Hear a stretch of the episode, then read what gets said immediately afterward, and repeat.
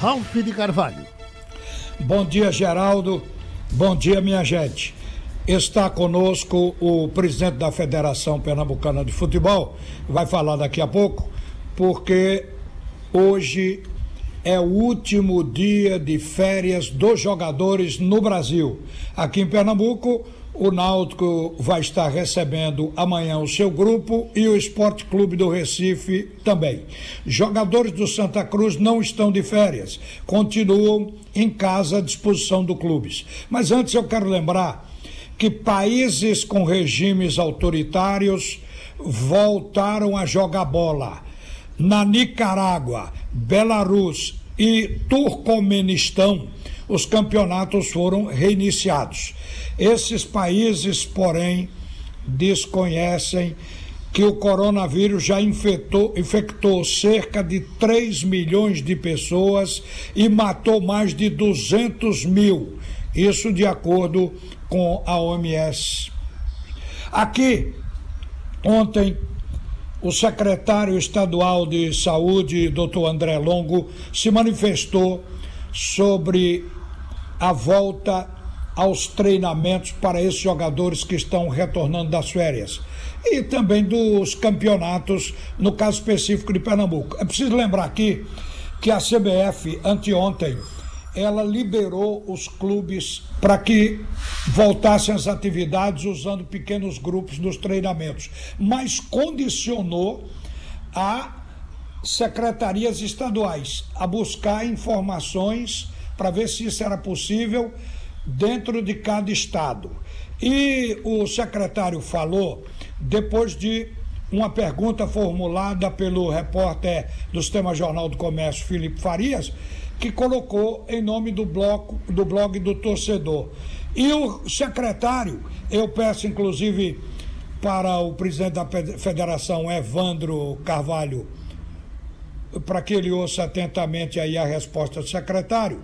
Nós vamos colocar o secretário aí na sua posição e depois a gente fala com o presidente. Agora fala o secretário André Longo. Veja, é, nós é, não tomamos conhecimento ainda oficial né, dessas decisões. É, a CBF é um órgão nacional, a gente espera que haja é, algum entendimento, alguma manifestação nacional acerca dessa situação. Aqui, se procurados, nós vamos estar atentos ao cumprimento do decreto estadual. É, aglomerações com mais de 10 pessoas. Não consta que o futebol seja atividade essencial, apesar de eu ser um grande admirador é, das atividades futebolísticas, né, ter meu clube de coração. Gostaria muito de estar podendo é, ver é, o Clube Náutico Capibaribe jogar, mas infelizmente nesse momento né, não há condição para isso. Nós estamos no momento de franca aceleração da curva epidêmica e voltar a ter uma vida normal no campo do futebol vai fazer com que as pessoas lá adoeçam. É, e a gente não quer ver os nossos jogadores adoecendo. Então nós precisamos resguardar é, o cuidado, resguardar é, nesse momento de maior gravidade para Pernambuco, não, é, não me parece ser adequado esse retorno às atividades futebolísticas. Presidente Evandro Carvalho, qual foi o aconselhamento da Federação Pernambucana aos clubes que agora precisam lidar com o final das férias? Bom dia. Bom dia, Ralf. Bom dia, Geraldo. A enorme audiência. Um, um bom dia à distância ao secretário Lombo. O que o secretário disse é exatamente o que pensa a CBF, o que pensa a federação, e ele exteriorizou o que está absolutamente correto. É, a dificuldade de interpretação ou, a equivocada é, avaliação do que a CBF colocou em reuniões que nós temos usualmente, normalmente, e uma delas reverberou mais, de que a CBF teria fixado datas, nada disso corresponde à realidade. A CBF informou que nenhum estado, em nenhuma hipótese, deveria reiniciar estaduais antes do dia 17 de maio. Isso se algum estado tivesse condições de fazê-lo, aparentemente só um ou dois.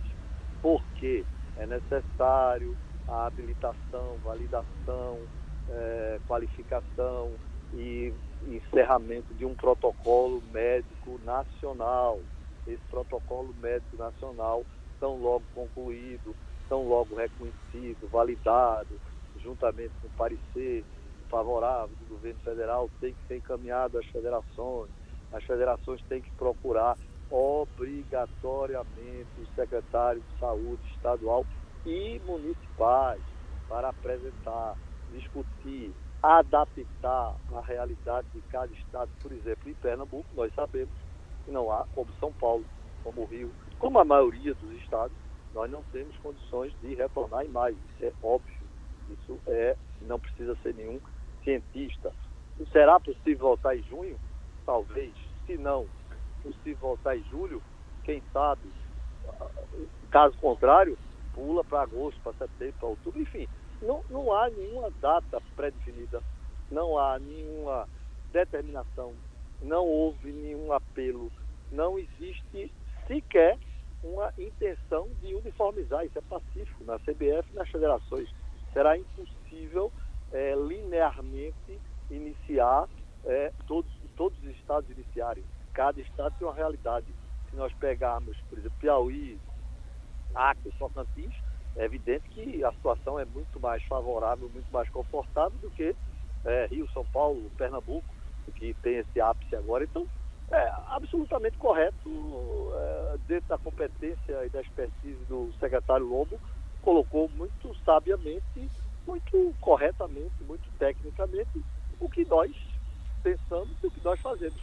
É evidentemente que dentro da nossa é, atribuição e a CBF, nós estamos adquirindo, por exemplo, os kits que nós não podemos tirar da rede pública.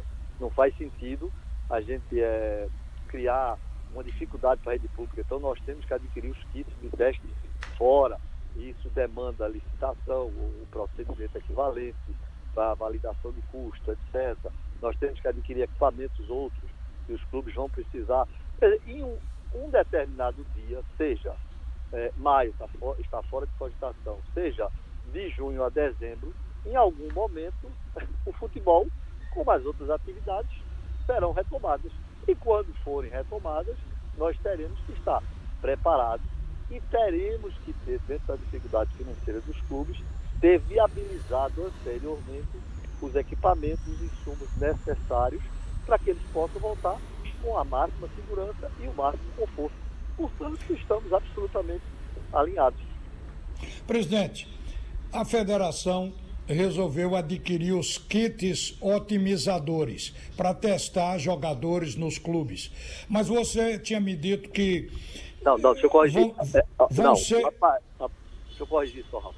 O é. aparelho atomizador é um aparelho movido a gasolina que é colocado nas costas de um funcionário treinado. Ah, é atomizadores. É, Eu pensei que era otimizadores para otimizar. É, os kits são kits de teste, é preciso. Existem hoje 17 kits aproximadamente que foram validados, creditados pela Anvisa. É, dentre eles, se não me engano, sete foram também validados pelo FDA. Então, é preciso adquirir um kit que seja um com a máxima segurança de qualidade do seu resultado, porque existem talvez dezenas, talvez centenas que não tem essa, que não se tem essa certeza que o resultado realmente corresponde à realidade. Então tudo isso são trabalhos, operações. É, Mas é... você tinha estimado 100 kits por clube. Então a federação Exato. tem que contratar mil kits. Seria Exato. isso? Exato, correto. Mas vai, vão chegar esses kits? Claro, lógico. Não haverá... Qual é a previsão? Olha, nós estamos trabalhando como ninguém, ninguém trabalha com previsão de voltar a jogo em maio. Então a nossa expectativa é que nós tenhamos até meados de maio, nós tenhamos isso porque dentro do protocolo você será preciso testar o jogador. Aí não basta só o jogador. Será preciso testar três pessoas da família, esposa, filho, ou se ele não, não mora com a esposa, mora com um irmão, enfim, então nós teremos que testar três pessoas em cada unidade domiciliar, mais o atleta, mais comissão técnica, mais funcionário de clube, enfim. Então, é, é, é, tudo isso é planejamento operacional, faz parte da, da, da boa gestão. Nada de extraordinário O extraordinário seria se nós não estivéssemos nos preparando e não estivéssemos operando no sentido de trabalhar com qualidade, com profissionalismo. Aí seria o extraordinário. Afora isso, absolutamente dentro da normalidade de até o final do ano nós temos a volta da, da indústria, do comércio, dos serviços. Quanto antes essa pandemia for controlada, melhor para todos. Eu, particularmente, é, registrar até agora, é, eu acho que é justo um primo meu de sangue, Marcos Lopes, ex-presidente da CHESP, uma personalidade, um ex-consultor de instituições internacionais, Banco Mundial por aí afora, faleceu da Covid.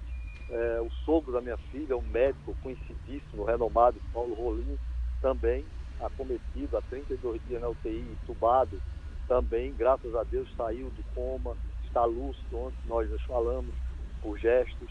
Então, todos nós temos, é, o próprio Maciel, na Rádio Jornal, fico feliz que eu soube que ele teve uma melhora. Então, todos nós temos os casos próximos, e mesmo que não tivéssemos, todos nós temos consciência da gravidade da situação.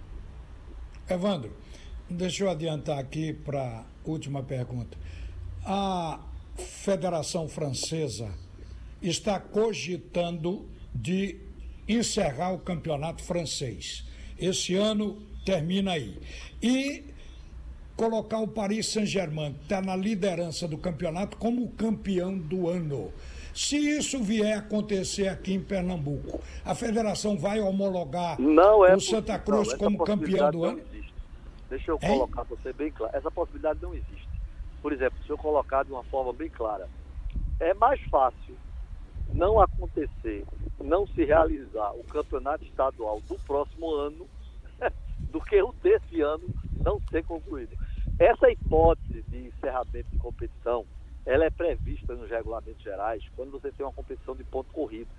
Porque a competição de ponto corrido, ela vai ter, por exemplo, o brasileiro, 38 rodadas.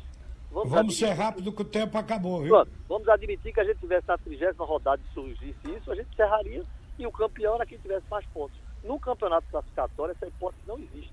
Então o campeonato vai ser retomado e concluído. Pode até não ter o do próximo ano, mas o desse ano vai ter.